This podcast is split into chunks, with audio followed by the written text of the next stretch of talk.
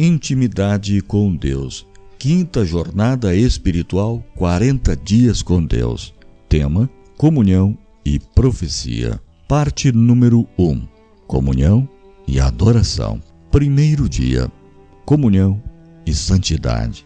Pela graça e misericórdia de nosso Senhor Jesus Cristo, vamos começar mais uma jornada.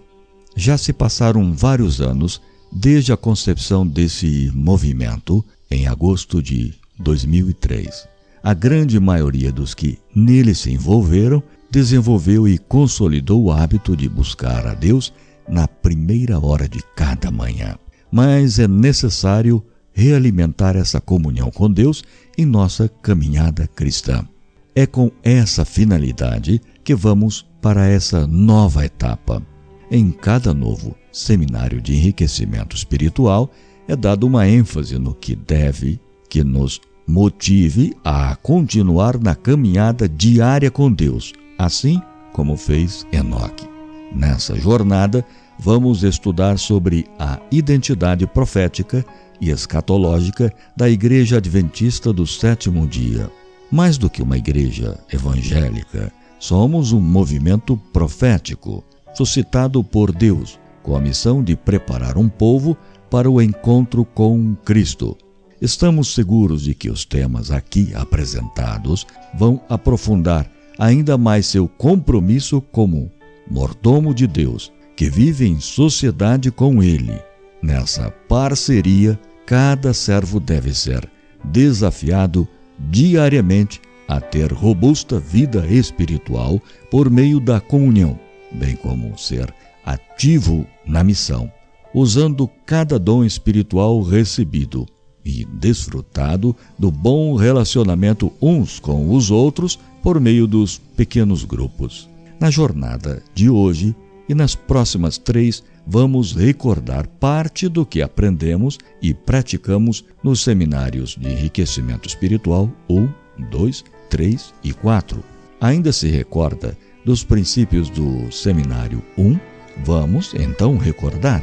Veremos ainda que um dos primeiros efeitos do pecado foi o medo de Deus e como ele continua a quebrar o hábito de comunhão.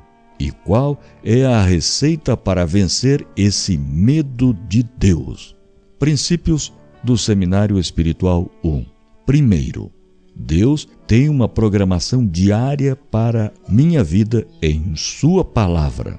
Recordando, a que horas do dia se deve começar essa programação? Na primeira hora de cada manhã. Porque não pode ser na segunda? Porque a nossa velha natureza nos trai.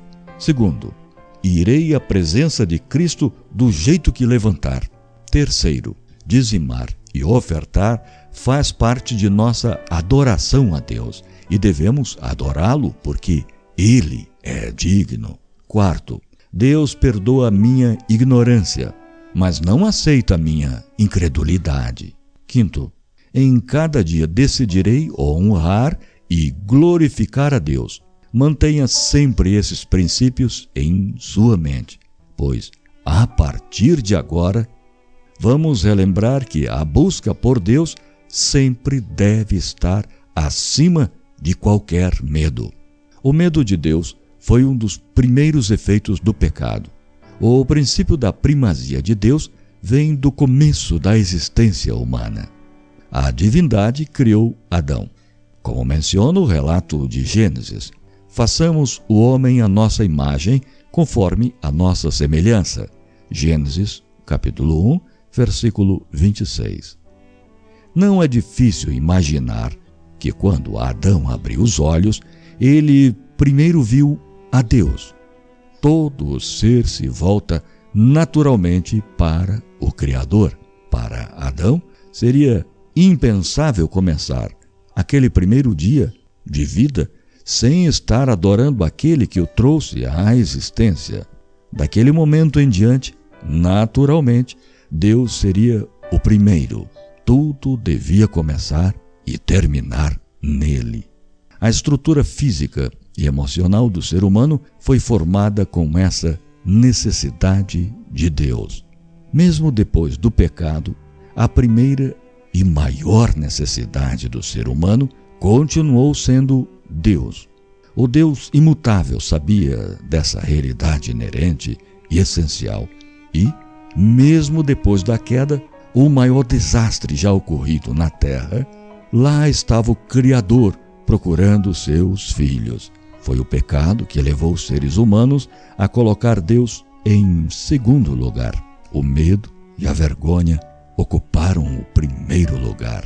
O hábito da comunhão com Deus foi quebrado e ele já não era mais o primeiro, mas ele saiu para restaurar o relacionamento prioritário quebrado.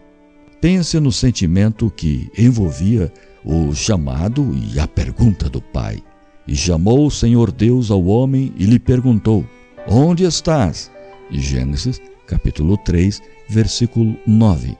Adão e Eva ouviram a voz do Senhor naquele dia fatídico, porém ficaram cegos, paralisados, imobilizados pelo medo e, por isso, tomaram a decisão de se esconderem do Senhor. Ouvindo a voz do Senhor Deus, que andava no jardim pela viração do dia, esconderam-se da presença do Senhor Deus, o homem e a sua mulher, por entre as árvores do jardim. Gênesis, capítulo 3, versículo 8. Com o coração quebrantado pelo medo e vergonha, fugiram de Deus. Quando Deus disse: Por que vocês não me ouviram quando os chamei? Adão tomou iniciativa e a resposta dele é de cortar o coração. Ouvi a tua voz no jardim e, porque estava nu, tive medo e me escondi. Gênesis, capítulo 3, versículo 10. O medo continua hoje a quebrar o hábito da comunhão com Deus. O medo, com suas perplexidades, ainda continua afastando pessoas da comunhão habitual com Deus. O medo paralisa, imobiliza, desestimula e destrói a espiritualidade. Por todos os lados ouvimos pessoas se desculparem. Não posso ficar uma hora ou meia hora com Deus, senão vou chegar atrasado ao trabalho. Não vou conseguir me arrumar, me alimentar e chegar a tempo com as crianças na escola. Ultimamente tenho muitos compromissos e necessito trabalhar mais. A vida na cidade grande é difícil. A gente chega tarde, sai cedo e está ficando cada vez mais complicado. Meu irmão querido, abra os olhos. Para onde você irá com esse estilo de vida? Você não pode se esconder de Deus, assim como aconteceu com Adão e Eva no Éden após o pecado. Você poderia apresentar somente uma razão, mostrando que esse medo se justifica. Mostre-me se faz sentido, depois de ter feito o primeiro, segundo, terceiro e quarto seminários, levantar e sair da casa como saem os incrédulos? Será que colocar as atividades seculares em primeiro lugar é uma atitude sábia? A palavra profética diz que pessoas saem para o trabalho como o boi ou o cavalo, sem um pensamento de Deus ou do céu. Livro Patriarcas e Profetas, página 143. Agora, paremos e pensemos. Estamos com medo de quem? Medo de Deus, nosso Pai, Criador e mantenedor? Você acha que por dedicar uma hora ou mais para se alimentar espiritualmente, vai lhe faltar o pão? De quem provém todas as coisas? A palavra de Deus diz: tudo vem de ti, e das tuas mãos tu damos. 1 Crônicas, capítulo 29, versículo 14. O salmista lembra: Fui moço e já agora sou velho mas jamais viu o justo desamparado, nem a sua descendência a mendigar o pão. Salmo 37, 25. Você deve descansar em Deus e depois ele lhe dará forças e inteligência para conseguir suprir suas necessidades. Saiba que enquanto você está em comunhão com Deus, Ele está cuidando de você e seus interesses. Todas as portas serão abertas e fechadas por Ele. Então, descanse em seu amor. Creio que estou escrevendo nesse momento para alguém que já fez todas as versões do Seminário de Enriquecimento Espiritual 1, 2, 3 e 4. Ou talvez para uma pessoa que só fez o primeiro. Por tudo que já estudamos nesses seminários, não precisamos dizer que colocar Deus em segundo lugar na primeira hora de cada manhã é um grave erro. Quando ele não é o primeiro, outro ser buscará ocupar o espaço. Quando priorizamos o outro, ficamos com medo de Deus. Não foi isso que ocorreu com nossos primeiros pais e irmãos. A grande verdade é que quando amamos alguém, gostamos de estar próximos a essa pessoa, objeto desse amor. Fugir de quem amamos não é uma atitude normal. O que está por trás dessa inversão de prioridade? Pense, analise e veja o que está levando você a tomar a decisão desastrosa de colocar a Deus em segundo lugar. A receita para vencer o medo de Deus. A palavra diz: no amor não existe medo. Antes, o perfeito amor lança fora o medo. Ora, o medo produz tormento. Logo, aquele que teme não é aperfeiçoado no amor. 1 João, capítulo 4, versículo 18. Quando o amor a Deus é a base do relacionamento, estar com Ele no começo de cada dia é um deleite. É o momento mais aguardado, porque é nele que encontramos a direção e o sentido da vida para aquele dia. Com o senso da presença de Jesus ao seu lado, vocês terão alegria, esperança, ânimo e regozijo em todos os seus esforços. Sabedoria do céu guiará a mente de vocês e fortalecerá o espírito. Texto da meditação matinal do ano de 1962. Nossa alta vocação. Página 145. Mesmo nos momentos mais difíceis, teremos discernimento para lidar com as circunstâncias indesejadas. Lembro-me de um colega teologando que passava por momentos de extrema necessidade. A esposa dele foi ao diretor da instituição e expôs a situação. Ao concluir a conversa, ela disse: Aqui nesse lugar só temos Deus por nós. Nesse momento, o experiente pastor disse: Minha filha, e o que mais você quer? Era tudo o que ela necessitava ouvir. E de fato, Deus supriu as necessidades daquela família. Satanás é especialista em inventar desculpas ou criar situações que nos levam a olhar para nós mesmos nos momentos de dor e incerteza no dia a dia. Quando nos concentramos em nós, o desespero, o medo toma conta de nosso dia.